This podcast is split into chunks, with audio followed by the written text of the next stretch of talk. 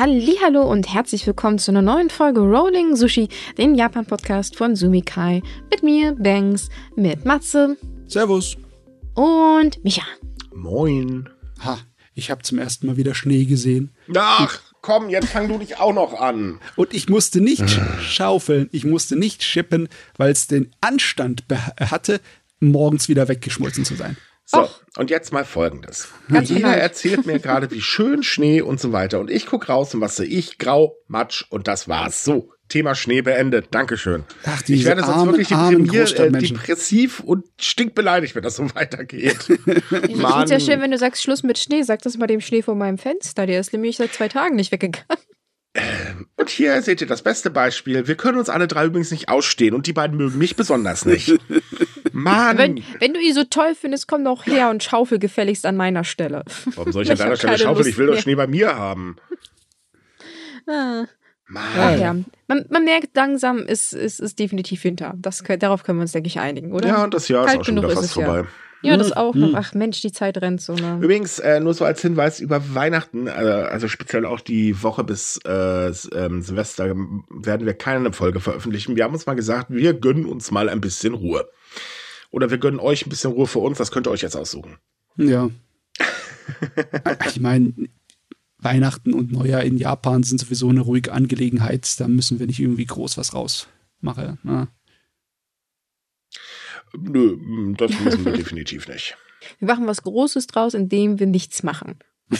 So, bevor wir zu den Themen kommen, möchten wir jetzt nochmal ein ganz liebes Dankeschön an Gino loswerden. Denn der Gino hat uns eine super liebe E-Mail geschickt und äh, das hat uns sehr gefreut und vielen, vielen Dank. Äh, genau für sowas machen wir den ganzen Krams hier. Glaube ich jedenfalls. Aber äh, ja, das könnte man als Grund eigentlich nehmen. Ja, wunderbar ist immer besser, sowas Hübsches zu bekommen, als irgendwelche miesen Kommentare. Das stimmt. Besonders, weil tatsächlich sind diese ganz, ganz lieben Kommentare selten geworden. Also danke dafür. Ja, auf jeden Fall. Freundliche Worte hören wir immer gerne, ne? Ja, ist mal eine angenehme Abwechslung. Nein, also wir bekommen natürlich nicht nur böse E-Mails, aber ähm, sowas freut uns natürlich und äh, sind wir auch sehr dankbar, weil wir einfach sehen, yay, der Krams kommt an, den wir hier machen. So, kommen wir mal zu den Japan-News, weil wir haben einige. Und eine Sache fand ich jetzt tatsächlich sehr bemerkenswert diese Woche, denn äh, das Obergericht in Nagoya hat tatsächlich zugunsten von Sozialhilfeempfängern entschieden. Und der Staat muss jetzt Schadensersatz zahlen, denn die haben dagegen geklagt, äh, dass ständig die Sozialhilfe gekürzt wird. Ja, es gab ja einige Klagen, ne? Und ja. es, es, einige sind noch unterwegs, andere sind von gewissen Gerichten abgelehnt worden und jetzt ist das Obergericht in Nagoya hat dann sozusagen ein äh, Urteil umgekippt, nicht wahr? Richtig, das hat äh, im Prinzip war das eine, schon die Revision. Ähm, davor hieß es halt auch, nein, die Klage kann nicht zugelassen werden und so weiter. Das hat schon alles rechtens, was sie da gemacht haben. Und äh, das Obergericht hat jetzt halt entschieden, ja, nee, das ist eben nicht Rechtsverstöß gegen die Verfassung, das kann einfach nicht sein, weil äh, die Regierung hat halt leider den Hang, immer die Sozialhilfe als erstes zu kürzen ähm, kennen wir ja von hier auch gerade. Das Einzige, mhm. worüber gerade gebrabbelt wird, ist, wir kürzen die Sozialhilfe, äh, beziehungsweise die, die äh, Hilfen für ärmere Menschen. Ist natürlich immer der beste Weg, klar, natürlich, logisch, was für ein Käse, ja, aber egal. Ähm, und äh, hier hat man sich mal erfolgreich dagegen zu Werk gesetzt. Ich meine, es gibt jetzt nicht viel Schadensersatz, das sind so umgerechnet 62 Euro, die äh, jeweils die 13 Kläger bekommen. Aber immerhin. Sie haben Recht bekommen. Ja, und das, das ist eigentlich wahnsinnig viel wert. Ja. Gerade in Japan, wo man ja mit Sozialhilfe und so weiter eh einen sehr schlechten Stand hat. Hm, hm, hm. Es ist immer blöde, besonders weil es halt einfach auch nicht rechnerisch aufkommt, ne? Wenn du dir die Kosten für Sozialhilfe und dergleichen anguckst im Haushalt, egal ob das Japan sind oder Deutschland, da gibt es so viele andere Ecken, wo du effizienter sparen könntest. Aber diese ja. anderen Ecken, die tut man nicht gerne anfassen. Ne? Bei den Sozialhilfen gibt man sofort mit dem Hammer hinterher. Naja, so die Erhöhung der Vermögensteuer wäre zum Beispiel auch in Japan eine ganz gute Idee, aber da will ja auch keiner ran. Was einfach der große Hohn ist an der ganzen Geschichte, dass egal ob in Japan und Deutschland, das Argument der Politiker ist immer das gleiche, weil man halt ähm, woanders das sparen möchte, weil man möchte ja nicht die Zukunft der Kinder kaputt machen. Das Problem ist, dass man mit diesem Sparzwang, gerade bei Sozialabgaben, ja vor allen Dingen Kinder trifft. Ja, ich meine, als ob die sozial Schwäche keine Kinder hätten. Ne? Ja, das ist es eben. Ne? Also es ist wirklich beschämend. Hinzu kommt auch dieses Aufheizen dadurch ähm, so auf der allgemeinen Bevölkerung, also die Stimmung der Bevölkerung. Das ist fürchterlich, weil ähm, jetzt mal abgesehen davon, dass sich natürlich sozial äh, schwächere Menschen immer Sorgen machen, wenn es halt heißt, ja, wir müssen hier kürzen und da kürzen oder dann kommt eine Kürzung ähm, stachelt man ja auch die Gesellschaft dadurch auf. Und das ist ein ganz, ganz fataler Weg und ist auch vor allen Dingen totaler Quatsch, weil die Leute, die das ausstacheln, also die lieben Politiker, und hier bei uns sind ja dann noch der Springer Verlag ganz äh, dick dabei, das sind die, denen ja im Prinzip der silberne Löffel aus dem Popo wächst. Und dass die darüber entscheiden, ist schon wirklich übel. Dazu kommt nämlich gleich passend zu das nächste Thema. Denn die Staatsanwaltschaft hat nämlich gegen die größte Fraktion innerhalb der japanischen Regierungspartei Ermittlungen äh, wegen Veruntreuung ähm, aufgenommen. So, und jetzt überlegen wir mal, wir kürzen die Sozialhilfe, aber wir selbst, wir machen uns die Taschen voll, weil genau das ist das Prinzip. Und die LDP, also die größte Fraktion, das ist die Saiwaken, ähm, ehemals Abe-Fraktion, hat mal so in den letzten Jahren rund 100 Millionen Yen fröhlich beiseite gepackt. Ja, jo, das ist. Also, äh, der Grund ist dafür, wo das Geld hin ist, ne? Ja, Moment, Nicht nur aus Versehen passiert, ne? Einfach so wirklich systematisch über viele Jahre hinweg. Immer ja. wieder da was und da was und da was. Gehört alles uns in die Tasche. Richtig, und das Geld war übrigens für Folgendes. Und zwar ist es so, ähm, Fraktionen können äh, im Prinzip Spendenpartys veranstalten. Das ist so die einzige Möglichkeit, wo man halt doch Spenden sammeln kann, weil normalerweise sind solche Parteispenden äh, zumindest von Privatpersonen eigentlich nicht erlaubt. Hm. So, es, das Schlupfloch ist eben Fraktionen oder politische Organisationen einer Partei können das eben machen. Und ähm, es ist so, es gibt dann eine Quote, ähm, die festlegt, wie viel Karten äh, für solche Veranstaltungen muss man verkaufen. So, das ist dann im Prinzip, dieser Verkauf ist gleichzeitig auch die Spende. Und äh, liegt man über dieser Quote, dann kann man das Geld, was dabei ähm, rauskommt, im Prinzip in die eigene Tasche stecken. Man sollte es anmelden, das gibt das Gesetz vor. Ja, das hat aber die LDP einfach schlicht und ergreifend, oder beziehungsweise die Seifaken hat das einfach schlicht und ergreifend nicht getan. Und jetzt klopft halt der Staatsanwalt an und sagt, ja, wir gucken uns das hier mal genau an, weil hier stimmt doch was nicht. Dazu kommt, das betrifft nicht nur die Fraktion, sondern es wird nämlich auch tatsächlich geprüft, ob andere LDP-Führungskräfte denn Gelder erhalten haben und ob die auch ordnungsgemäß gemeldet worden sind. Und wenn man jetzt bedenkt, ich glaube, wir hatten letzte Woche drüber gesprochen, laufen auch gegen die anderen Fraktionen gerade fröhlich Ermittlungen und dann ist das nochmal so ein doppelter Schlag ins Gesicht von Menschen, die halt wirklich wenig haben, weil, jo, wir entscheiden, aber wir stopfen uns gleichzeitig schwarz die Taschen voll. Denn genau genommen, ähm, und so wird das auch äh, in den japanischen Medien genannt, ist das nichts anderes als Schmiergeld. Ja, es ist, man könnte es auf unterschiedliche Arten und Weisen bezeichnen, ne? Schwarzarbeit, aber mit Spendengeldern. Oder ähm, im Endeffekt ist es ja auch, äh, nee, es ist nicht wirklich Steuerhinterziehung, weil es fällt nicht unter der Steuer, oder? Nee, das nicht, aber es ist auf jeden Fall ein Verstoß gegen äh, das Gesetz im Umgang mit Spendengeldern. Ja, also genau übersetzt heißt das Gesetz zur Kontrolle politischen, äh, politischer Gelder. Ja, das ist ein ganz gemeines Gesetz, weil das ist, hat schon so den einen oder anderen zum Fall gebracht, weil der zum Beispiel auch Spendengelder während des Wahlkampfes nicht richtig angegeben hat und dann hat man kurzerhand einen Strick draus gedreht und gesagt, tja, dann hast du dich halt bestechen lassen, ne? Mhm. Das ist ein sehr praktisches Gesetz. Übrigens, aber nein, Moment, es sei denn, man heißt Abe, oder in dem Fall hieß Abe, dann kommt man auch aus solchen Skandalen mal raus. Wir erinnern uns liebevoll an den Sakura-Skandal, äh, wo es ja um wirklich hohe Summen ging, ähm, die nicht richtig verbucht worden sind. Und was ist passiert? Es gab noch nicht mal ein blaues Auge. Ja, weil das hat tatsächlich derjenige abbekommen, der halt praktisch für die ganzen Finanzen zuständig war. Und aber hat einfach gesagt, ja, der hat das geplant und auch bezahlt, was er ja sogar beweisen konnte. Äh, also ist er auch schuld, dass er vielleicht auf Handlungen, auf Anweisung von ihm gehandelt hat, ist natürlich eine andere Sache, aber das konnte keiner beweisen. Also von daher ja. hat er mit viel Glück sich tatsächlich daraus winden können. Was also, natürlich nicht gut ist, aber. aber war super im Rauswinden, das muss man mal ganz ehrlich sagen. Also du, wahr, ja. du wirst meinen grassierenden Zynismus hoffentlich entschuldigen, aber ich frage mich echt an, welchen äh, Sündenbock die LDP dann demnächst vorführt. Oh, oder es, es, es, gibt bestimmt noch den einen oder anderen Politiker, den man sowieso loswerden will.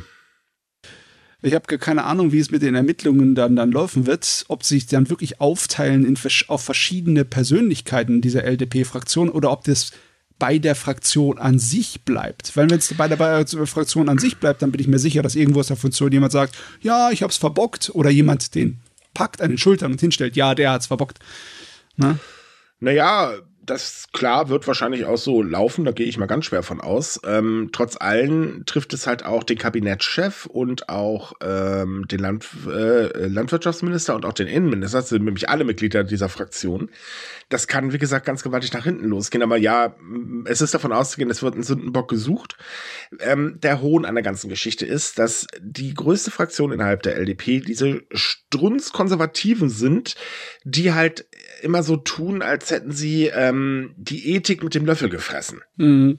Und das sind halt im Prinzip, oder hier zeigt sich halt wieder so, politisch gesehen ist das echt eine Katastrophe, was sie sich dann teilweise leisten, weil auf der einen Seite so rumzutun, wie gesagt, so gegen Ehe für alle, doppelte Nachnamen nicht gut, weil das gute alte Familienbild, Blasels, Blub, Sozialhilfe kürzen, da sind die immer ganz schnell dabei. Aber bei sowas halt auch. Und wie gesagt, das ist die zweite ähm, Ermittlung mittlerweile. Für den Premierminister ist das definitiv nicht gut. Und wenn wir schon dabei sind, haben wir natürlich noch was anderes. Ha, weil irgendwie kommen wir diese Woche oder kommen wir keine Woche momentan aus, wo der Premierminister nicht irgendwie in der Kritik wegen irgendwas steht. Jetzt gibt es noch ein Problem wegen Geschenken an das IOC. Denn auch da steht der äh, Premierminister ähm, in der Kritik, denn der äh, Gouverneur von Ishikawa hat nämlich in einem Interview gesagt, dass er das IOC äh, mit Geschenken dazu gebracht hat, dass die Olympischen Spiele nach Tokio kommen. Denn der Gute war nämlich ähm, der Leiter des Komitees zur Förderung der Olympiabewerbung und er hat halt gesagt, er hat von Abe ähm, gesagt bekommen, sieh zu, dass die Spiele herkommen. Es ist völlig egal, was das kostet. Wir haben genug Schwarzgeld. O-Ton. und ähm, ja, wir haben dann halt mal fröhlich äh, wir das Geschenke so im Wert von je 20.000 Yen, also 1.226 Euro an die äh, circa 100 Mitglieder sind das gemacht, damit wir halt die Olympischen Spiele bekommen. Er hat das zwar im Nachhinein wieder dementiert, kennen wir ja, Politiker dementieren ja schnell, aber das kam dann nicht ganz so gut an und wird jetzt auch geprüft und dementsprechend hat Kishida jetzt schon wieder ein Problem an der Backe. Äh, natürlich hat auch Thomas Bach, ich meine, unser Herz allerliebster EOC-Oberguru, äh, äh, Mister, ich mach mir die Tasche voll oder wie man den nennen mag. Natürlich, ich weiß von nichts, aber gut, der Kerl ist eh vergesslich, was so ein Thema angeht. Ähm, trotz allem wird's halt jetzt geprüft und ähm, naja, das ist ja nicht das erste Skandälchen, was da bei den Olympischen Spielen äh, die Runde macht. Also das kann auch noch sehr lustig werden. Ja, wirklich. Die Olympischen Spiele haben einen riesen Rattenschwanz. Oh, ja, ja, diese ganz lange und große Angelegenheit mit den Werbe, ähm, ja, man kann es als Dings bezeichnen, als, äh, als Bestechung bezeichnen, nicht wahr? Es ist eine Bestechung. Ja. Schlicht und ergreifend. Wo große Köpfe von Kadokawa dann teilweise ihren Hut nehmen mussten. Das war unglaublich heftig und das scheint nicht aufzuhören. Ich meine, klar, wir haben jetzt jede Woche eigentlich den letzten Monat oder so eine Nachricht gehabt, wo dann die LDP irgendwie groß einklicken müsste, weil sie irgendeinen Unsinn gemacht hat oder der Premierminister aber dass dann auch noch die Olympischen Spiele noch mal so aus dem Hinterzimmer daherkommen und noch mal einen, einen Home Run versuchen, das ist natürlich auch sehr lustig. Ja, vor allen Dingen ist es halt so, rein theoretisch ähm, ist das Stimmungstief mittlerweile so dermaßen fortgeschritten, dass der Premierminister eigentlich zurücktreten müsste. Ähm, das hatten wir ja in der letzten Folge mal mm, erläutert. Mm. Trotz allem wird der Premierminister bleiben. Also sprich, es gibt einfach keine Neuwahlen, äh, kein Rücktritt, kein gar nichts. Es wird alles gerade um die Wette dementiert. Äh, dementsprechend können wir davon ausgehen, die Skandälchen werden sich in der nächsten Zeit noch ein bisschen häufen. Da ist noch Luft nach oben. Ja, vor allem, also ich meine, halt dass, dass das bei den Olympischen Spielen so in so einem Skandalöchen noch äh, weiter ausartet, das war ja eigentlich schon klar, weil sie ja vorab gesagt haben, da sind viele krumme Dinge gelaufen. Mhm. Und äh, man muss halt praktisch nur lang genug buddeln, um den Dreck auch zu finden. Und das ist halt jetzt der Fall. Und ich bin mir sicher, dass da noch was kommen wird. Ja, definitiv. Ob es jetzt klein oder groß ist, ist jetzt was anderes, aber ich denke, das ist noch nicht zu Ende, das Ganze. Ja, aber es ist halt auch wieder so ein Ding, das Abe verzapft hat und da merkt man halt eben einfach auch, also Abe, der hat ganz gut äh, im Prinzip, also er hat eigentlich alles getan, um seine Ziele durchzusetzen, sei es jetzt Olympische Spiele oder sonst was, ist ja noch einiges mehr passiert. Ähm, das ist wirklich heftig. Und klar, die LDP ist jetzt wieder unten, also auch damit unter Beschuss. Äh, das dürfte sich also auf die nächsten Umfragewerte bestimmt wieder ziemlich gut bemerkbar machen. Ähm, das Ding ist halt, irgendwann sind Neuwahlen und ich bezweifle mittlerweile, dass die LDP es hinkriegt, das Stimmungstief nochmal anzuheben. Nee. Äh, nee, da, da, da muss, glaube ich, schon ein Wunder geschehen, um da noch was gerade zu biegen. Ja, das glaube ich auch, weil die Menschen haben halt einfach die Schnauze voll und das kann ich auch nachvollziehen. Ich meine, Gut, da geht's natürlich eher so wegen Inflation und so weiter, aber auch solche Skandale bleiben. Ich meine, die Menschen sind ja nicht doof. Äh, die sagen halt auch, äh, Leute, ganz ehrlich, was macht ihr da? Das, das geht so nicht. Und ähm, dann kommt, wie gesagt, die Sachen, äh, also die ganze Preiserhöhung und so weiter, kommen wir ja gleich noch zu, äh, noch oben drauf. Und irgendwann hat man einfach die Schnauze voll. Das schafft dann selbst die LDP nicht und die ist ja nun wirklich Platzhirsch. Ja, die LDP ist auch wirklich groß. Ich stelle mir gerade vor, dass eine ganze Menge Politiker in der LDP, weil da gibt es bestimmt eine Menge unterschiedliche Sorten, äh, auch ziemlich stinkig sind, wenn sie sehen, dass einfach die ganze Führungsriege in den letzten fünf Jahren so gehandelt hat, als so nach mir die Sinnflut, ne? Tatsächlich, jetzt, die, äh, vor allem ja. jüngere Mitglieder. Ja, ja, und jetzt steht die LDP halt da, als wäre es der letzte Haufen überhaupt. also es werden auch innerparteilich mittlerweile Forderungen laut, dass die LDP dringend reformiert gehört, ähm, dass sie halt einfach zu sehr, soll ich sagen, in, in diesem Trott drin ist. So nach dem Motto, wir dürfen uns einfach alles erlauben. Und ähm, gerade bei den Jüngeren ist die Forderung halt da, Leute, wir brauchen hier eine Reform, das kann so nicht weitergehen. Nur das Problem ist halt, wie üblich in der Politik, auf die Jüngeren hört man nicht, weil die haben nichts zu melden. Hm.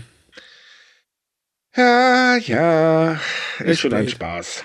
Mit dem Kabinettstückchen, äh, Politikstückchen. Aber wenn wir bei der Politik sind, einen haben wir noch.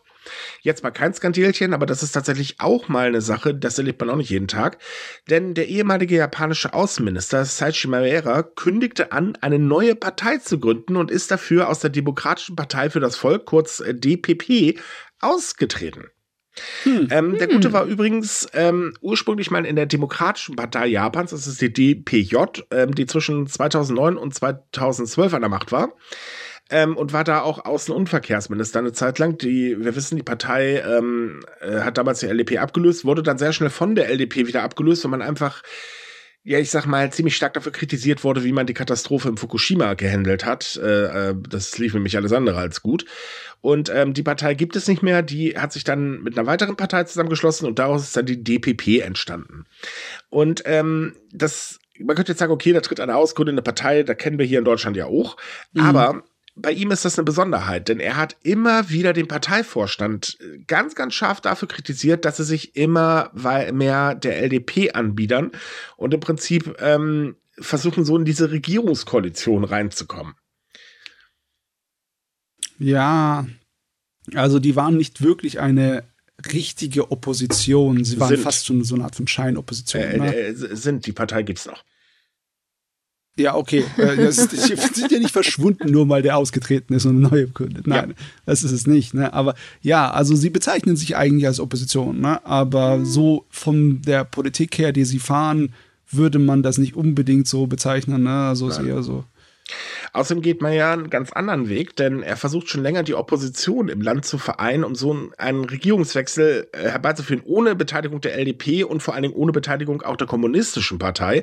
Da ist er tatsächlich sehr strikt und ähm, ich muss ganz ehrlich sagen, das ist tatsächlich ein richtiger Weg, mal ähm, noch eine weitere Kraft aufzubauen, die halt auch eine strikte Linie fährt in der Richtung, hey Leute, wir wollen halt wirklich mal einen Wandel für Japan haben und nicht ein weiter so. Ja, aber dann kommt auch der böse Realist daher und sagt, macht es überhaupt einen Sinn? Weil auch wenn du auf dem richtigen Weg bist, wenn du im Endeffekt da nicht wirklich direkt was erreichen kannst damit, dann ist es A nicht so unbedingt das Ideale, oder? Ja, ja ist eine gute Preisfrage. Also das werden die Wahlen später zeigen. Aber zumindest mhm. ist er ja nicht alleine, denn auch die Abgeordnete Yukiko Kada, ähm, die ehemalige Gouverneurin der Präfektur Shiga und äh, dazu noch ähm, entschiedene Atomkraftgegnerin ist ja gleich mitgegangen, sowie drei weitere Abgeordnete ähm, aus seiner pa ehemaligen Partei. Also es wird sich, wir werden sehen, ähm, was die Wahlen halt zeigen, aber es könnte zumindest sein, ähm, dass man alleine aus der oder mit der Gruppe, die gerade gegangen ist und halt eben diese Partei gründet, ähm, tatsächlich ähm, Gegengewicht oder so, so ein Gegenpol aufbauen kann. Gerade bei den Leuten, ähm, ja, die einfach die Schnute voll haben von der üblichen Politik. Und das sind ja bekanntlich sehr, sehr viele. Ich meine, dass, dass das mit einer Alternative funktionieren kann, also zumindest im kleinen Rahmen. Ich spreche jetzt nicht davon, dass die gleich die ganze Regierung umwerfen können. Aber dass solche kleinen Splitterparteien durchaus das Interesse wecken, zeigt ja zum Beispiel die, der Clownsvereins namens Anti-NHK-Partei gezeigt. Ja.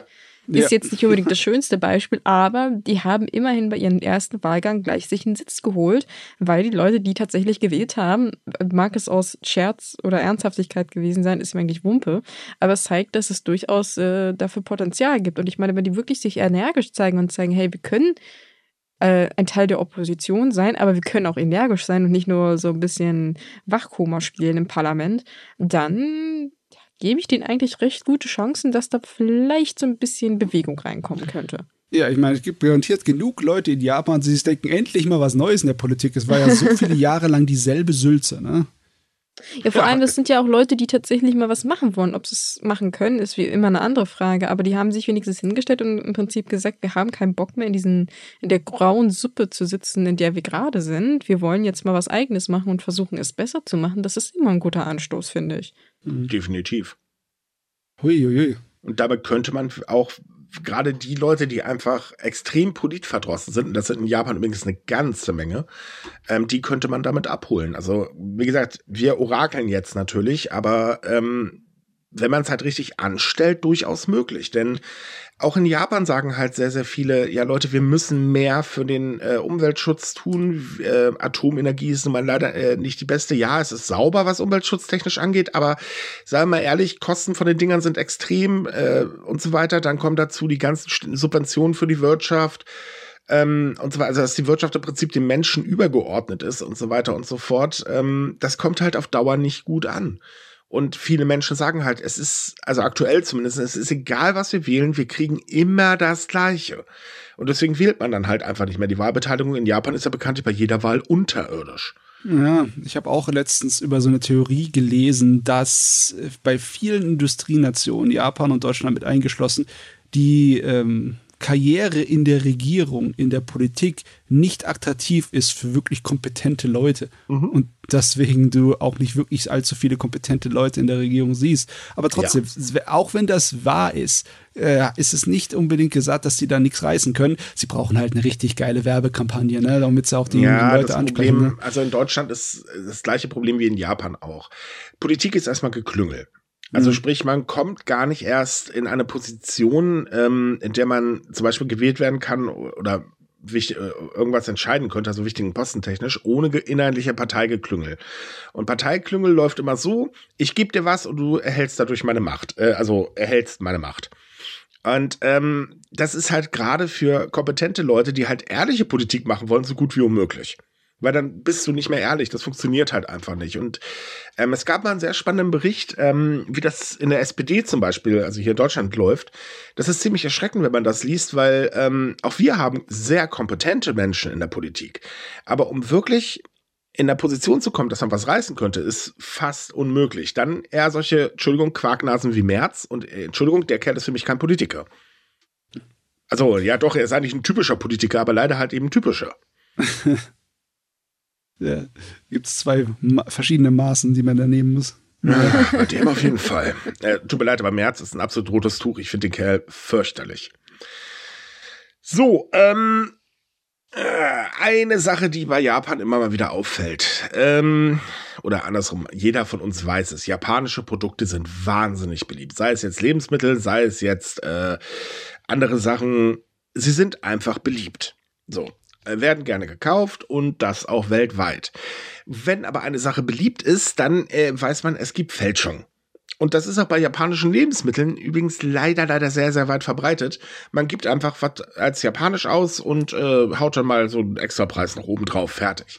Also gefälschte Produkte gibt's da wie Sand am Meer.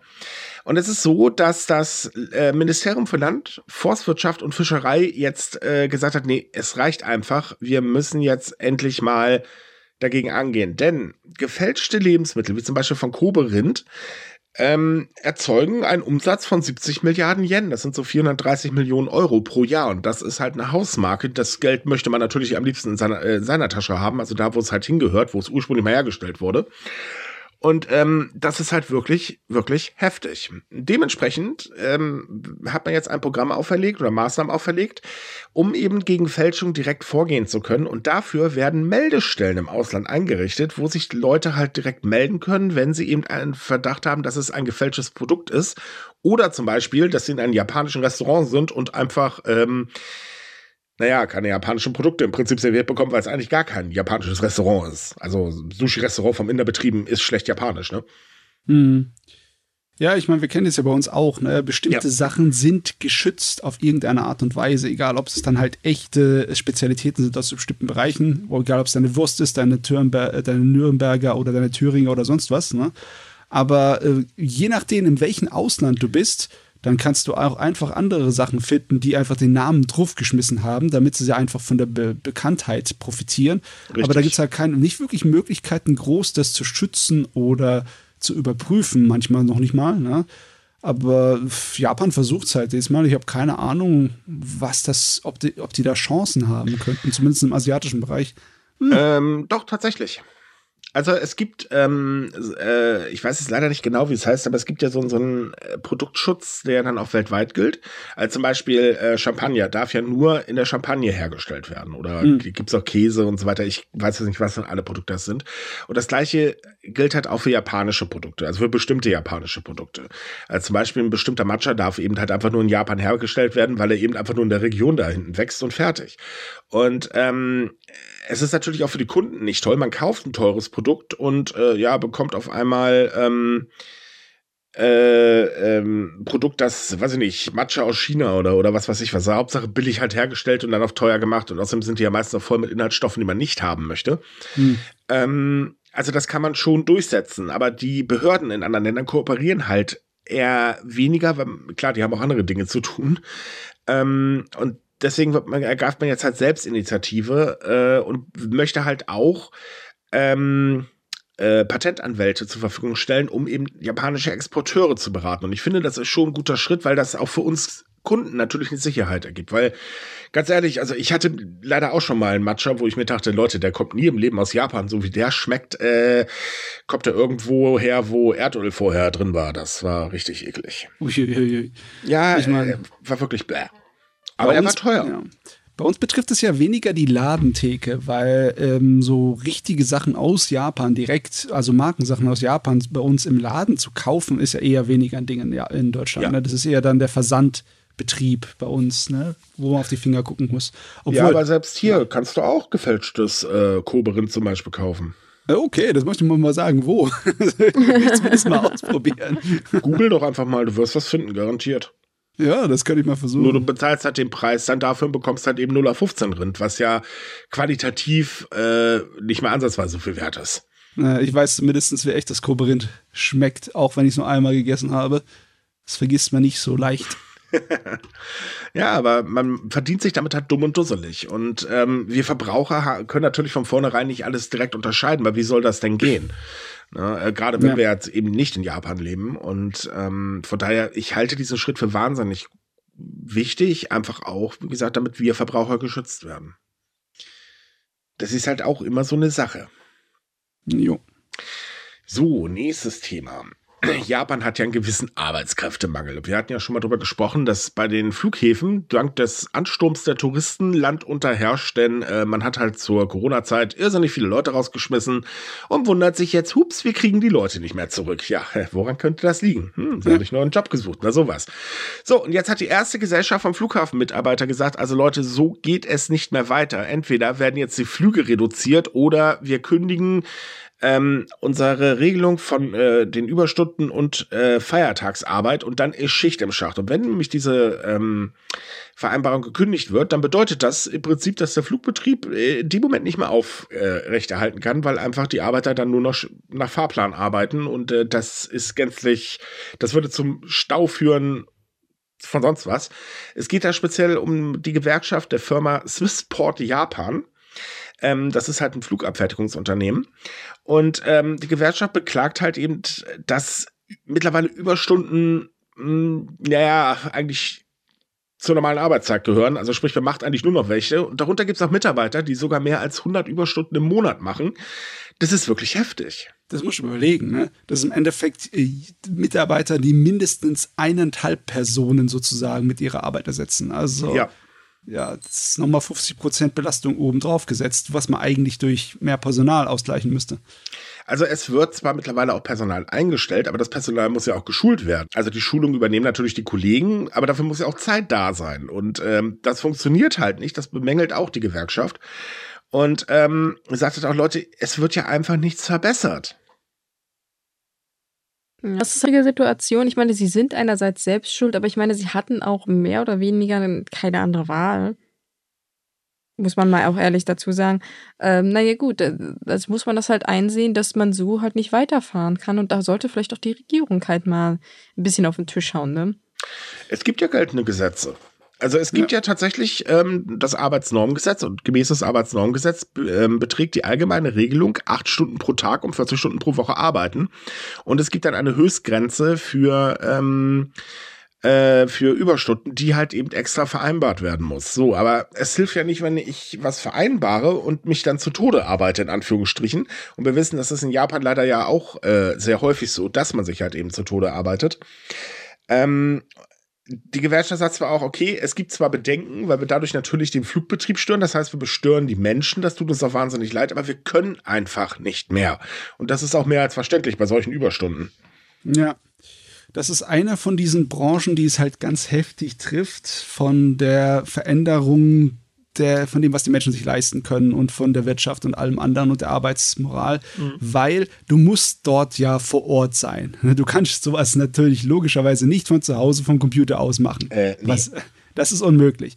Aber es ist halt so, dass jetzt im Moment viele, viele Leute einfach sich nicht leisten können oder wollen, umzuziehen. Ne? Einfach ja. Wohnungen sind zu teuer. Deswegen, ja. du kannst nicht einfach für deinen Job woanders hinziehen. Das geht nicht mehr so einfach wie vor noch 20 oder 30 Jahren.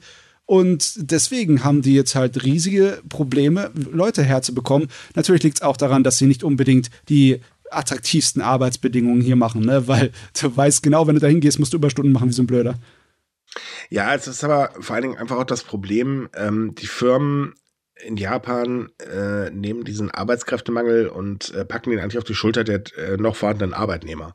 Und ähm, dass man diese Überlastung nicht mehr durchhält auf Dauer, das ist ja wohl irgendwo mehr als verständlich, weil, okay, man hat ja auch noch ein anderes Leben. Also ich meine, man wird ja nicht nur geboren, um zu arbeiten, mal ganz doof gesagt.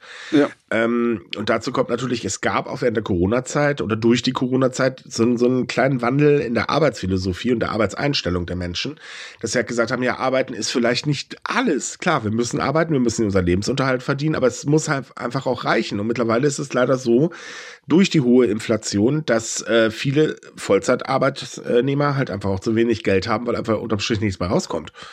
Abzüglich halt aller Kosten und so weiter. Und ähm, wenn man halt sieht, okay, äh, erstes Geld reicht sowieso nicht zum Leben, wir arbeiten uns hier wirklich kaputt bis zum Abwinken, ähm, es verbessert sich einfach nicht wirklich was.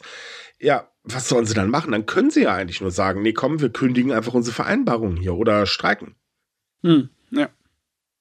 Und im Streik am Flughafen, das ist nicht gut. Nee, das ist vor allen Dingen auch nicht gut für die ankommenden Leute aus dem Ausland, ne?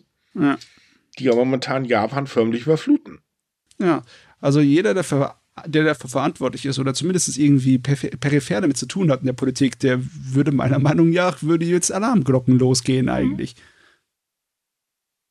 Oder sollten zumindest. Ja, aber bisher kam von der Regierung da noch nichts. Schade eigentlich. So, und weil wir gerade bei den Preisen waren, haben wir noch zum Thema Preiserhöhungen. In Japan gibt es ja Firmen, die ermitteln direkt äh, oder ganz genau in Zahlen die Erhöhung. Und äh, 2023 sind tatsächlich die Preise von 32.395 Lebensmitteln nach oben geschossen. Das ist ein deutlicher Anstieg zum letzten Jahr. Ähm, denn äh, im letzten Jahr waren es nur 25.768. Man merkt also, auch die Inflation trifft Japan volle Kanone.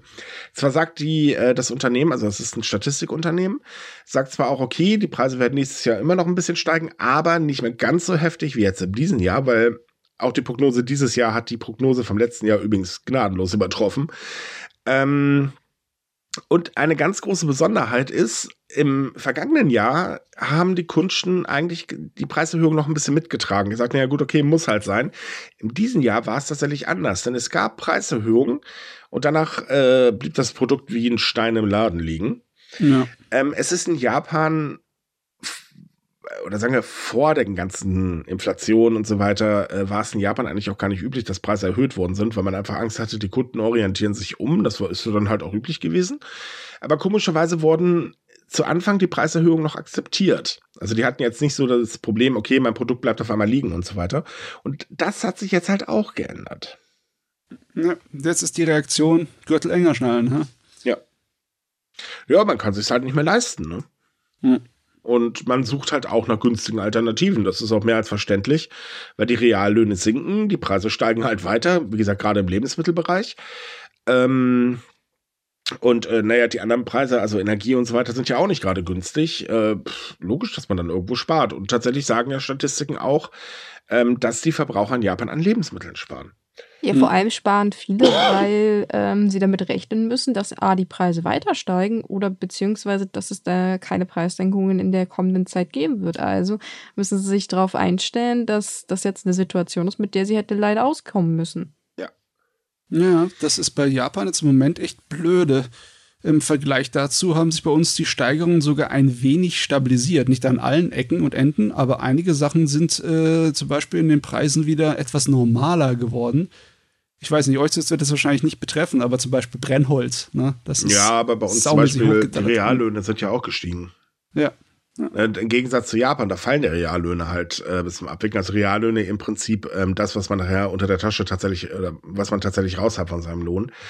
Ähm, äh, das Problem ist halt einfach, dass der schwache Yen macht natürlich den Import von Zutaten, zum Beispiel Schweine teuer. Und Japan muss mhm. verdammt viel importieren. Ja. Und das macht sich halt bemerkbar. Ähm, nur die Bank of Japan will ja nicht gegensteuern. Ja, die Bank, äh, das ist auch so eine Leier, die wir wirklich seit Jahren immer nur dasselbe sagen dazu. Ja. Die Bank of Japan hat ihre Meinung nicht geändert. Ja, eben. Toll, das kannst du eigentlich schon in Stein meißeln. Ja, man möchte halt Investoren nicht vergraulen. Die Wirtschaft in der Hinsicht, sagt man halt, ist halt wichtiger. Und dazu kommt, dass die Bank of Japan ja ein Inflationsziel von stabil 2% hat. Also aktuell liegt, äh, liegt man locker drüber. Mhm. Ähm, aber man möchte dieses 2%-Ziel unbedingt erreichen. Ähm, was man halt momentan einfach so aus Sturheit vergisst, ist eben, dass der schwache Yen einfach zu einer unglaublichen Preissteigerung in Japan führt. Klar, für uns Touristen ist das wieder gut. Wir kriegen ordentlich Yen, wenn wir halt was umtauschen äh, an unserer Währung. Aber für die Menschen in Japan ist es halt eben einfach scheiße. Hm. Richtig blöde. Ja, und das macht sich halt immer mehr bemerkbar. Hm. So, und weil wir schon bei Arbeitnehmern sind, wir haben da ja noch so die Sache mit dem Urlaub. Japaner und Urlaub machen äh, ist so eine Sache für sich. Ähm, trotz allem gab es 2022 einen Rekord, denn laut einer Umfrage der japanischen Regierung haben Beschäftigte im vergangenen Jahr durchschnittlich 62,1 Prozent oder 10,9 Tage ihres bezahlten Urlaubs genommen. Das ist ein Anstieg von 3,8 Prozent im Vergleich zum Vorjahr und damit ein Rekordwert. Und wenn man sich das jetzt hört, äh, deckt man sich wahrscheinlich aus hohen Ach du heilige Schande. Ja. Äh, weil es ist traurig, dass das einen Rekord darstellt. Ist so. Ist echt so.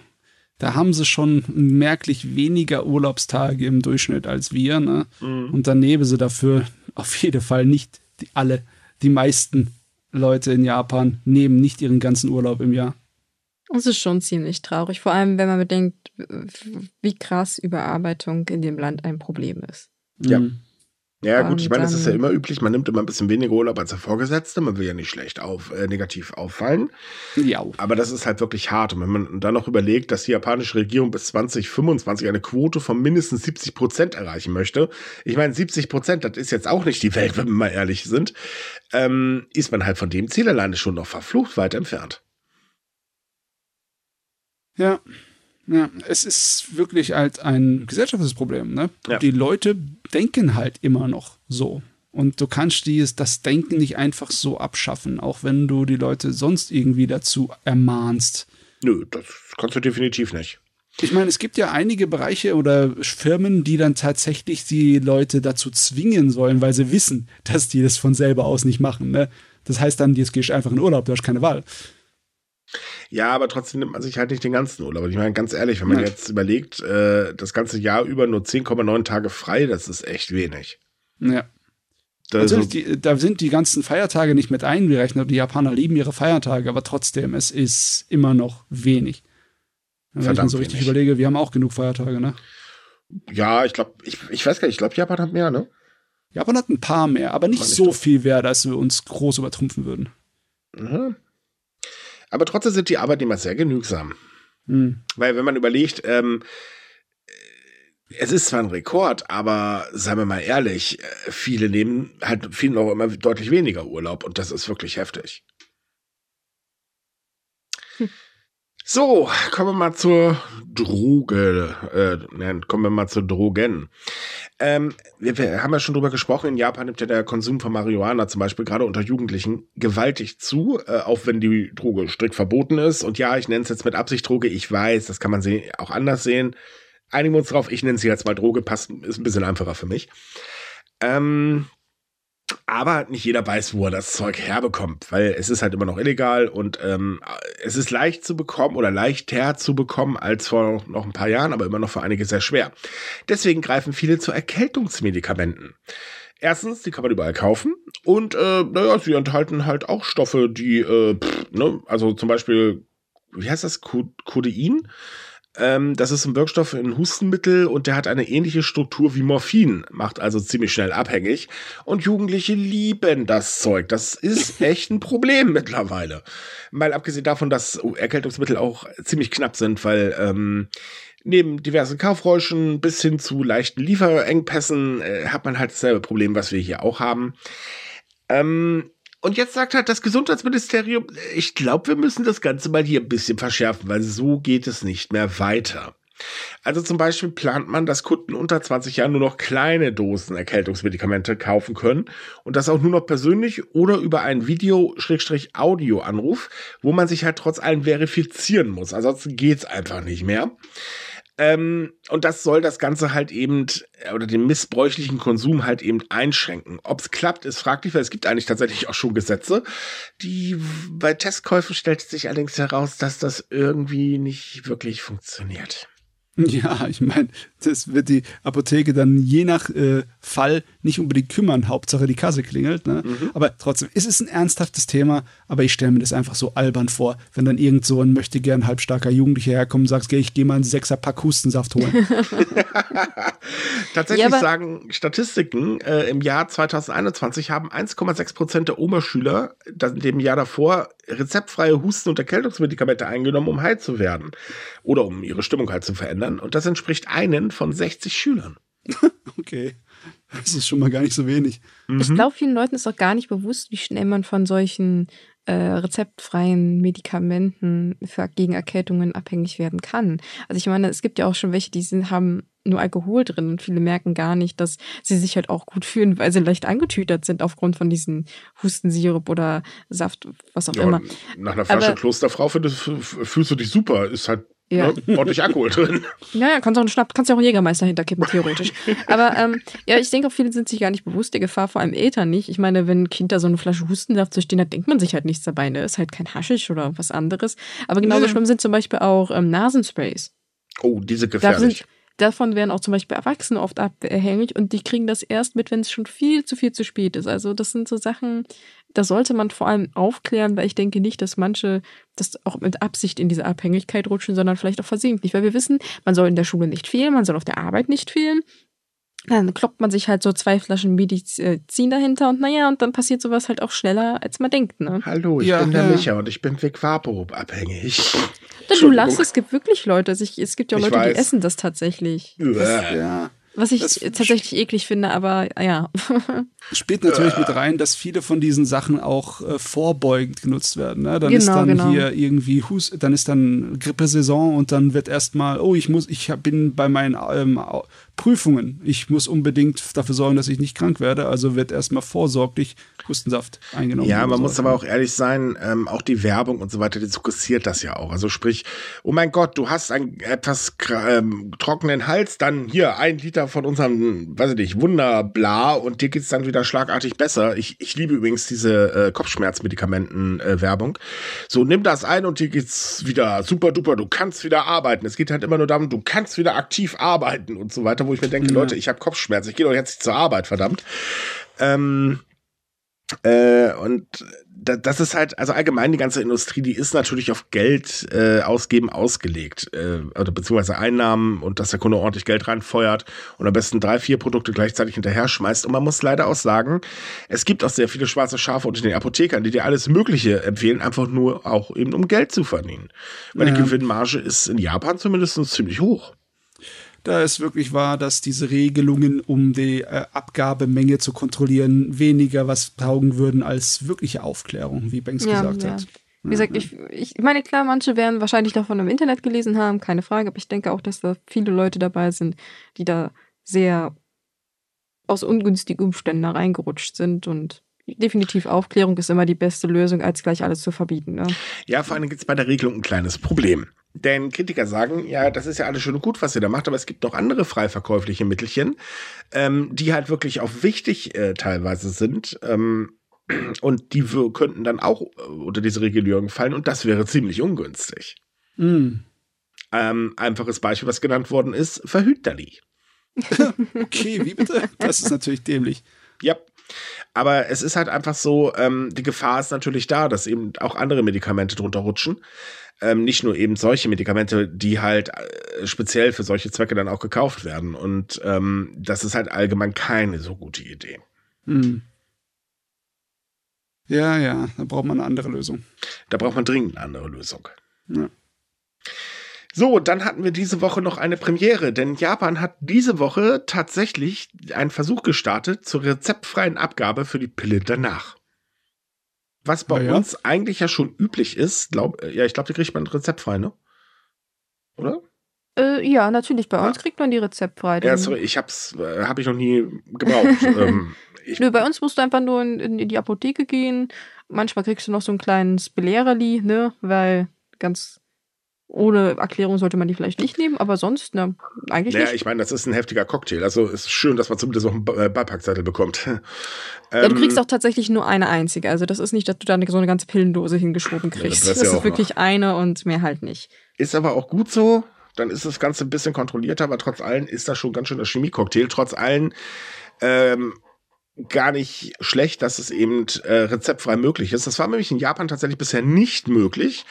Und ähm, jetzt ist es so, dass man sagt, okay, wir probieren das Ganze mal aus. Und zwar bis Ende März kann man sie ohne Rezept ähm, bekommen, aber auch nicht überall, sondern nur in 145 Apotheken im ganzen Land. Öh.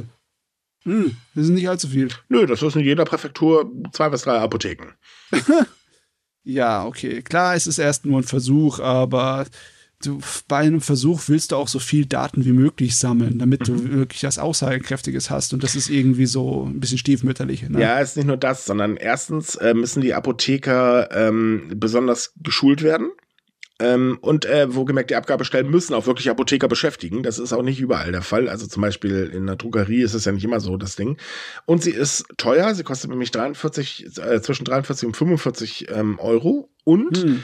die Ab Abgabestellen, die die Pille rezeptfrei abgeben, ähm, müssen auch ähm, abends, am Wochenende und am Feiertagen geöffnet sein. Sonst dürfen sie das nicht. Außerdem ähm, sollen sie in der Lage sein, mit nahegelegenen Hebammen und Gynäkologen sowie Beratungsstellen für Opfer von sexueller Gewalt zusammenarbeiten.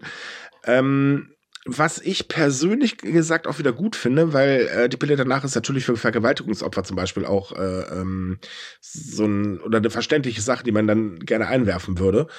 Ähm, und dann gleich die passende Beratung anzubieten, wenn man halt merkt, oh, oh, das könnte sexuelle Gewalt sein, halte ich auch für verdammt wichtig, weil den Menschen muss natürlich geholfen werden.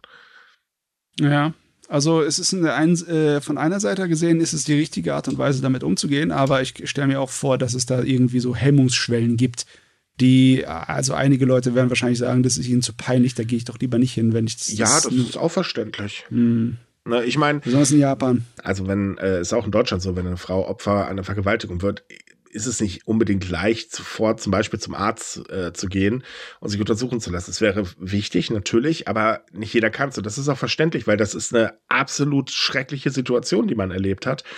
Ähm, da das erstmal zu verarbeiten, ist schon fürchterlich. Und ähm, sich dann noch jemand anderen zu öffnen, ist halt auch so eine Sache für sich. Außerdem wissen wir auch, dass äh, zum Beispiel die Polizei sowohl in Japan als auch in Deutschland nicht gerade zimperlich mit den Opfern umgeht ähm, oder sehr häufig nicht gerade zimperlich mit den Opfern umgeht. Es gibt auch andere Beispiele, aber ja, dann, dann kommt ja noch der Punkt mit der Scham, äh, der eigenen Scham dazu, die in meinen Augen eigentlich total äh, unnötig ist, aber äh, ich stecke da auch nicht drin, logischerweise. Ähm, ich sag mal, dass, dass man dann sagt, nee, ich mache das lieber nicht, ist durchaus oder völlig verständlich. Ich meine, so das Problem mit einer Hemmschwelle oder Scham ist, ist auch da, wenn es kein Gewaltverbrechen ja, das ist. Ne? Stimmt wenn es jetzt irgendwie ein Jugendlicher jetzt was passiert ist oder ja, muss ja auch was ganz Einvernehmliches sein Und dann haben sie einfach äh, äh, Freundin und Freund haben Unsinn getrieben und dann auf einmal, oh, was machen wir jetzt? Das, äh, ja, wenn du dir überlegst, dass du da nur mit deinen Eltern hingehen musst zum Apotheker, weil äh, anders geht's nicht, ne? Du kannst es nicht einfach, äh, ja, klammheimlich von ihm bekommen. Äh, das gilt ne? übrigens, ähm, ganz kurz, worauf du anspielst, äh, die Abgabe ist erst ab Personen äh, ab 16 Jahren, also für Personen ab 16 Jahren und 16- bis 17-Jährige müssen mit ihren Erziehungsberechtigten dahin latschen, um Ja. eben so eine Pille zu bekommen, um das ganz kurz noch zu erklären. Ja, da stelle ich mir auch vor, dass äh, einige Jugendliche da nicht unbedingt so viel Bock drauf haben. Das ist eine peinliche Situation. Ja, natürlich. Nicht nur das, man, man möchte das Ganze vielleicht auf äh, den Eltern verheimlichen, weil die Eltern komisch drauf sind oder so. Klar. Ja. Auf der anderen Seite muss man halt abwägen, wenn das Risiko da ist, dass man eben ein Kind bekommt, äh, Ja, schon. Ich meine, äh, eine bittere Pille muss man schlucken. Also deswegen eine, ist es schon das, besser. Das, das passt. Eine bittere Pille muss man schlucken. ja. Autsch. ja, Sprichwörter halt. Manchmal sind sie nicht so. Ja, Aber ihr wisst, was ich meine. Ne? Ja, natürlich, Also klar. es ist nicht unbedingt idealste Situation, aber es ist wenigstens ein Anfang. Ne? Ja, es ist definitiv ein Schritt in die richtige Richtung. Im März äh, wird man dann halt entscheiden, wie es dann weitergehen soll. Ähm, viele wünschen sich ähm, allerdings, dass diese ähm, äh, das Ganze ausgeweitet wird und wirklich jede Apotheke das im Prinzip anbieten kann. Also in einer Umfrage des Gesundheitsministeriums sprachen sich 97 Prozent dafür aus. ja, das ist mal sehr deutlich. Heidi. Ich würde auch sagen, das ist extrem deutlich. Und das ist auch richtig so in meinen Augen, weil warum auch nicht? Hm. Ne, es spricht absolut nichts dagegen. Wie gesagt, Beratungsstellen und so weiter, ja, klar. Aber es spricht absolut nichts dagegen. Ich hoffe doch, dass er dann später ein bisschen billiger wird, weil das ist äh, schon eine heftige Summe. Ja, ne? da bin ich eigentlich, muss ich ganz ehrlich sagen, finde ich eigentlich, also da bin ich gespalten. Ähm, die Pille danach sollte keine Gewohnheit sein. Nee, nee. Ne, das nee, ist halt äh, so eine Sache, dass ich weiß, ich kenne die Argumentation, das kommt auch von äh, bestimmten Richtungen immer, ja, ne, pff, keine Alternative und so weiter und so fort. Ähm, und dann muss man da halt einfach mal durch. Und äh, ich finde halt, ähm, es sollte nicht zu teuer sein, also nicht unerschwinglich, aber es sollte schon im Portemonnaie wehtun. Wohlgemerkt kann der Mann das übrigens auch mal bezahlen, ne? Wir wissen ja, manche Männer sind da ja ein bisschen seltsam. Die haben auch äh, etwas gegen Kondome, was ich bis heute nicht verstehe, und äh, sagen halt, Verhütung, äh, Verhütung ist Frauensache. Wo ich mir manchmal auch so denke, ja, das, die beste Verhütung ist, dich einfach zu ignorieren. Dankeschön. So, weil wir gerade bei der Gesundheit sind. Äh, das Bildungsministerium hat mal wieder die äh, Gesundheitsbewertung der Schüler in Japan ausgewertet und da stellt sich heraus, dass die Sehkraft japanischer Kinder einen neuen Tiefpunkt erreicht hat. Der Grund ist jetzt natürlich auch äh, wieder sehr spannend, denn als Hauptursache wird das übermäßige Nutzen von elektronischer Geräte, insbesondere Smartphones und jetzt kommt's Tablet genannt. Und Jetzt kommt der Witz an der ganzen Geschichte. Ratet mal, welches Ministerium vor noch nicht allzu langer Zeit sehr, sehr viele Schulen äh, bzw. Schülern mit Tablets ausgestattet hat. Hey. Hey.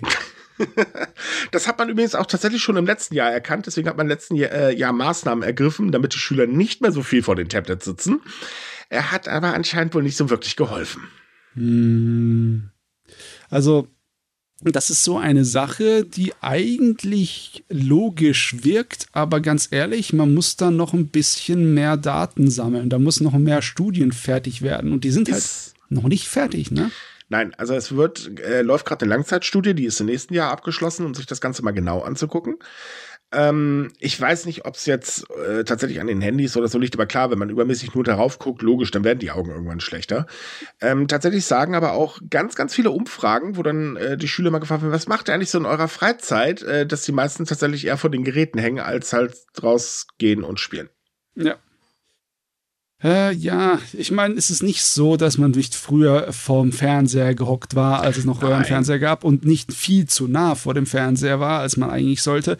Ja. Das, äh, ist, ich denke mal eher, dass dann die fehlende oder die wandelnde soziale Kontakte und äh, Art und Weisen, wie man seine Freizeit verbringt, dann auch schuld sind. Weil wenn du keine Abwechslung hast, wenn du niemals in die Ferne mit deinen Augen guckst, sondern immer nur in die Nähe, dann ist es egal, ob du vor einem Tablet sitzt oder vor Büchern oder vor sonst irgendwas. Ne? Oder Natürlich. selbst wenn du den ganzen Tag nur Holz schnitzt oder Modellbänger baust, solange du nie in die Ferne guckst, werden deine Augen schlecht. Ne? Ja. Das ist nicht unbedingt das Tablett der Schuld, sondern andere Sachen, also im Endeffekt große Ganze. Ja, man, man nimmt halt, äh, oder man sieht das eben als Grund an, weil klar, Kinder nutzen heutzutage mehr elektronische Geräte, wie halt eben Smartphone und so weiter. Ich meine, wir Erwachsenen sind da jetzt auch nicht besser, um Himmels Willen. Nee. Aber wenn wir jetzt an unsere Kinderzeit zurückdenken, und ja, ich bin schon ein bisschen älter, ich weiß, äh, zu meiner Zeit gab es die Dinger halt noch nicht Heißt aber trotz allem nicht tatsächlich, dass wir rausgegangen sind und unbedingt nur mit Freunden gespielt haben, wie ja nee. so einige suggestieren, so ohne Handy waren wir immer draußen. Äh, nee, sorry Leute, auch ich saß in meinem Zimmer, hab Fernsehen geguckt, hab Lego gespielt, was weiß ich was. Äh, ich war nicht immer mit Freunden unterwegs. Ähm, ich finde immer diese Romantisierung, wenn man die Vergangenheit denkt, so teilweise urlustig, weil ja. ja. das ist alles toll, aber ihr vergesst einfach die negativen Seiten, ihr Vollpfosten. und ähm, es ist halt so, ähm, das hat sich halt gewandelt und dementsprechend haben sich natürlich auch die Art, wie man äh, soziale Interaktion betreibt, hat sich halt komplett geändert. Also heutzutage ist es natürlich leichter mit äh, Messenger, WhatsApp oder was weiß ich, was es da alles gibt oder Line in, in äh, ähm, Japan zum Beispiel, ähm, äh, von gemütlich Kontakt mit anderen Menschen zu halten und dann geht man halt eben einfach nicht mehr raus und weiß ich nicht, kletter auf Bäumen oder so ein Krams. Ne? Ja. Äh, hinzu kommt, man muss auch mal ehrlich sein, spielende Kinder sind Erwachsenen komischerweise immer ziemlich ein Dorn im Auge, jedenfalls wenn sie draußen rumhopsen. ähm, und das ist halt auch noch so ein Problem und äh, naja, allgemein sind Städte nicht gerade die beste geeignete Möglichkeit, um draußen spielen zu gehen. Das müssen wir jetzt auch mal ganz ehrlich sagen. Und äh, naja, Japan konzentriert sich halt eben so bevölkerungstechnisch auf Städte. Besonders um Tokio rum. Ja, ja. Also das ist schon ein etwas komplizierteres Thema, ne? Und ja. ich bin dann immer so ein kleines bisschen genervt, wenn sie dann einfach alles auf die bösen elektronischen Geräte schieben. Ne? Das ist genauso nee, aber so ist es am einfachsten, ne? Ja, klar. Ja. Man nimmt sich immer den einfachsten Grund. Ja, egal. Ich meine, dass Google uns jetzt gerade ignoriert, liegt doch auch nur da dran, weil äh, Google doof ist. So. Ach ja, okay, lassen wir das eine Thema. Kommen wir mal zum nächsten Thema. Wir haben nämlich noch einen neuen Themenpark, der bald entsteht, also äh, genau genommen 2025, soll im Norden der Präfektur Okinawa ein neuer Themenpark öffnen und der ist ein bisschen besonders, denn der Fokus wird auf der Natur liegen. Was ich besonders cool finde, weil bei der Presseveranstaltung, ich habe es mir online angesehen, ähm, hat man halt erklärt, naja, wir können das gleiche machen wie jetzt die großen Parks, aber dann äh, haben wir ja nichts wirklich, was Leute anzieht, weil pff, kennt man ja alles schon, deswegen legen wir hier einen anderen Fokus. Oder werden wir halt sowas anbieten, dass man zum Beispiel ähm, gemütlich mit dem Auto durch äh, die Natur fährt, äh, wahrscheinlich ja hoffentlich Elektrowagen, und dann halt von Dinosauriern gejagt wird. halt, stopp, wie bitte? Ja. Jurassic Park? Ja, so ungefähr. Finde ich ziemlich cool. Ähm, der Gedanke hinter dem Park ist auch ein ganz einfacher, denn Okinawa ist ähm, tatsächlich wahnsinnig schön. Das muss man mal ganz ehrlich sagen. Problem ist an Okinawa aber auch, Okinawa ist eine sehr arme Präfektur. Also der ähm, Armutsdurchschnitt ähm, liegt da weit über den der anderen Präfekturen. Und ähm, man möchte halt mit dem Park vor allen Dingen auch die Region ähm, aufbauen. Ja, es ist schön, weil bei Okinawa ist es halt immer heftig, wie sehr sie von Tourismus abhängig sind. Ne? Ja. Und die letzten paar Jahre, die Pandemiejahre, waren dann auch so eine Art von Schock, so eine, wo sie sich halt wirklich die Augen öffnen müssten und zu sagen, wir bräuchten irgendwelche Alternativen, wir müssen was, was draus machen, weil wenn, wenn jetzt mit Terrorismus jetzt einfach mal weg ist, dann sind wir geliefert, ne? Und ich finde es besonders toll, dass sie es auf einem alten, nicht benutzten Golfplatzgelände dann jetzt bauen. Ziemlich, ziemlich großes Golfplatzgelände. Ja, das braucht wirklich nicht jedermann. nee, das Ding ist dann tatsächlich ein bisschen größer. Ja. Ähm, also genau genommen wird der Park Hek äh, 60 Hektar groß werden. Ähm, mhm. Das ist ordentlich. Ja. Äh, übrigens, es soll dann auch eine Attraktion geben, wo man einfach gemütlich in einem Ballon fahren kann. Ach, ich möchte dahin. Ja. ja, es ist eine gute Aktion, weil sie logischerweise sie ist auch so gedacht, dass man vom Realismus her, von, von wirtschaftlichen Aspekten denkt, ne? Weil mhm. da, da, gehen die Touristen auf jeden Fall auch hin, logisch, ne? Hoffentlich. Plus, es ist, ja, es ist auf definitiv eine Verschönerung der Landschaft und der Gemeinde da. Ja, klar, ein alter Golfplatz ist jetzt nicht unbedingt gerade das Schönste. Ja, vor allem, die Region hat eine wirklich sehr schöne und auch eine vor allem sehr vielfältige Natur. Da finde ich, kann man das ruhig ein bisschen mehr schätzen. Und man schätzt das definitiv mehr als einen ollen Golfkurs da. Jo.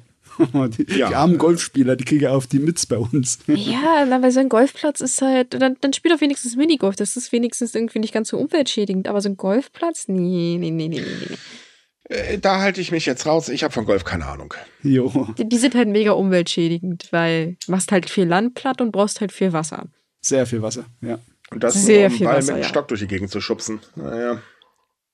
Mein Gott. Deswegen sage ich Ähm, Minigolf, das kannst du auch im Hintergarten spielen irgendwo.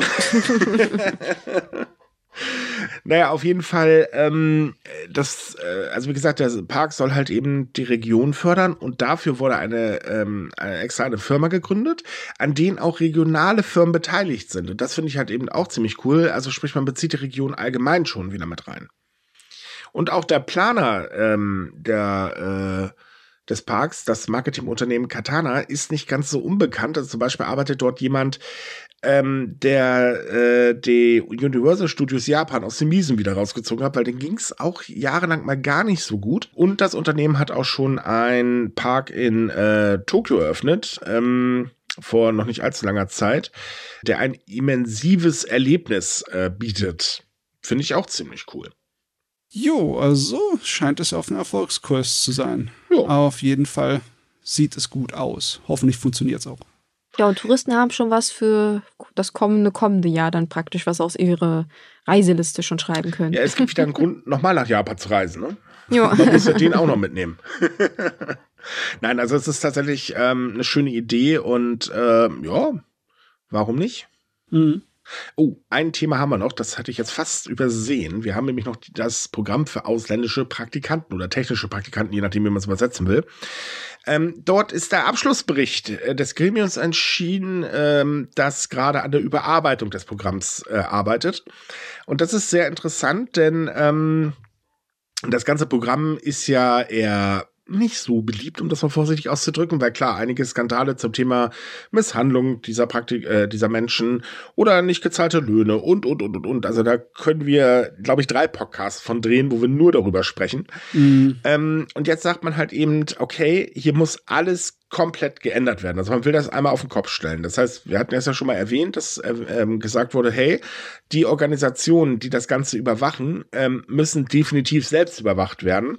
Wir müssen uns darum kümmern, dass die Kosten für die Menschen, die halt nach Japan kommen werden, in einem normalen Rahmen bleiben, weil aktuell verschuldet man sich damit im Prinzip. Und wir müssen einen ähm, Arbeitsplatzwechsel viel schneller ermöglichen. Das ist jetzt nämlich so gut wie unmöglich. Ja, Das sind doch gute Ansätze, würde ich mal sagen. es ist auf jeden Fall mal was anderes als diese üblichen Wellen an Verbesserungsvorschlägen, die nur Kleinigkeiten ändern. Und dann tut man so, als hätte man irgendwas groß getan. Nee, also ich bin ich bin schon super, dass sie dann sagen, nee, es muss komplett von, von vorne gemacht werden, der Kram. Ja, definitiv. Also so kann es einfach nicht weitergehen. Hinzu kommt, Japan braucht Arbeitskräfte aus dem Ausland. Das ist immer so. Ich meine, es ist immer noch blöd, okay, hier kommt für drei Jahre her, ne? Dann lernst du, dann gehst du wieder zurück. Äh, nutzt deine Fähigkeiten, die du hier erworben hast, und baust du dann deinem eigenen Land auf. Übrigens, es gibt nur zwei positive Beispiele, dass das geklappt hat. Also sprich, dass die Leute zurückgegangen sind und sich was aufbauen konnten. Ähm, ich habe da mal nachgeschaut, das ist äh, wirklich krass, dass das nur so wenig sind. Ähm, und halt eben es war ja genau genommen eigentlich nichts anderes als ein Programm, damit sich japanische Unternehmen billige Arbeitskräfte besorgen können. Hm. Ja, es ist halt so. So war es, so ist es gedacht. Ja. Das, alles andere danach ist schön ge gemalt, ne? weiß gewaschen. Aber ja, es ist nicht unbedingt was Schlechtes daran, ne? Wenn du dir sagst, ja, bevor ich eigentlich jetzt hier noch fünf Jahre rumsetze und keine Arbeit bekomme, könnte ich auch nach Japan gehen und wenigstens dort schaffe, dann lerne ich vielleicht sogar was dabei, Also wenn ich sag mal, die, Glück die habe. Grundidee ist ja wirklich gut. Muss Ja. man ja sagen. Ne? Man bietet halt eben hier, Leute, kommt zu uns, hier lernt ihr, wir bilden euch aus. Und dann äh, habt ihr was Sinnvolles gemacht. So, werdet ganz normal dafür bezahlt und so weiter und so fort. Aber wenn halt unterm Strich das Ganze dann doch ein bisschen anders läuft, dann ist das auch nicht so schön. Und wir haben echt über Fälle berichtet, die waren wirklich krass. Ja. Also das muss man ganz ehrlich sagen. Ähm, äh, da ist es halt schon gut, dass das jetzt wirklich endlich überarbeitet wird, beziehungsweise es wird abgeschafft und dann soll ein neues Programm kommen, was halt eben diese Regeln enthält und so weiter. Hinzu kommt, ähm, dass man den Leuten auch ermöglichen möchte, viel einfacher später in Japan zu bleiben äh, und dann halt weiterzuarbeiten, was eigentlich auch keine schlechte Idee ist. Denn wie gesagt, Japan braucht dringend Arbeitskräfte aus dem Ausland. ja, Ja, also das ist ja zum Beispiel ein Punkt, den viele nicht verstanden haben, warum man sich praktisch die Mühe macht, die herzuholen, äh, sie auszubilden, nur um sie dann wieder zurückzuschicken. ja. Ja, wenn du Arbeitskräfte haben möchtest, ist es nicht der ideale Fall, ne? Weil auch wenn du, sagen wir mal, das würde hundertprozentig funktionieren und du würdest immer Nachschub haben, endet es nichts daran, dass du diese Leute immer wieder ausbilden musst von Anfang an, ne? Ja. Und du möchtest ja Arbeitskräfte haben, die als Fachkräfte bezeichnbar sind. Also Leute, die du nicht ausbilden musst, sondern die was können. Und das kriegst du ja dadurch nicht. Ja, also man, man möchte es ganz gerne haben. Und es äh, gibt ja ein paar Visumänderungen, die man eingeführt hat dieses Jahr. Also zum Beispiel äh, eben das für die Fachkräfte, dass man halt viel leichter in Japan äh, Fuß fassen kann. Und äh, man möchte die Leute natürlich dann schon irgendwo auch in diese Richtung bringen, dass sie sich halt dann später äh, dieses Visum holen und dann eben als Langzeitarbeitskräfte äh, in Japan bleiben. Ähm, wie gesagt, finde ich persönlich eine gute Idee. Man muss sie aber einfach auch vernünftig behandeln. Ja, das, das Programm ist halt so in Verruf geraten, dass sie es wirklich den Erdboden gleich machen müssten. Ja. ja. Weil auch wenn sie jetzt irgendwie sagen, wir haben ein neues Programm, es ist der Nachfolger von diesem Programm, da haben die Leute jetzt schon keine Lust drauf, ne? Du müsst was komplett Neues aussehen mit einem neuen Namen, das ja. nicht so wirkt wie das alte Programm. Sonst habt ihr die Chancen vertan. Das definitiv. Also so kann es nicht weitergehen. Und das wurde Zeit. Ich meine, klar, wie üblich, ne, Regierung, wir reagieren erst, wenn das Kind richtig in den Brunnen gefallen ist, nicht wenn es gerade noch so an der Mauer hängt und wir einfach reagieren können. Nein, nein, nein, nein, wir wollen eine richtige Rettungsaktion. Äh, da sind, da ja. sind ja Regierungen sowieso ganz groß. Es muss immer erst richtig in der, naja, im Loch hängen. Ähm, aber hier wurde es halt wirklich Zeit, weil es gab so schlimme ähm, äh, Geschichten ähm, oder Sachen, die halt wirklich passiert sind und auch Anwälte, die die ganze Zeit schon äh, im Prinzip im Chor dagegen geklagt haben, weil sie einfach sagen, Leute, das kann so doch nicht weitergehen, Mensch. Hm. Ah ja, das wäre jetzt echt schön, wenn wir das Ende von dem Unsinn da sehen würden. Oh ja. Ja, mal sehen. Vielleicht können wir nächstes Jahr darüber berichten, weil jetzt ähm, wird das Ganze von der Regierung noch ausgearbeitet, dann wird es im Parlament irgendwann nächstes Jahr vorgelegt und dann kann es seinen Gang gehen. Ja. Und so, also das wird seinen Gang gehen, weil der äh, Regierung ist es sehr stark daran gelegen, dass es endlich überarbeitet wird. Weil sie halt auch merken, ja, das Programm ist nicht so beliebt, so viele Leute kommen nämlich gar nicht mehr. jo. So, und damit sind wir durch für heute. Yay. Also, liebe Leute, ich hoffe, ihr habt Schnee ja, bei uns will es einfach nicht schneiden. Das ist echt gemein. Nee, aber im Ernst. Äh, liebe Leute, wir hoffen, es hat euch gefallen. Wenn ja, würden wir uns wahnsinnig darüber freuen, wenn ihr uns weiterempfehlen würdet. Ansonsten liked uns, wo ihr uns liken könnt. Und weitere News gibt es auf sumikai.com. Da haben wir jeden Tag was für euch. Ansonsten habt eine schöne Woche, genießt die Zeit. Bis zum nächsten Mal. Tschüss. Ciao. Tschüss.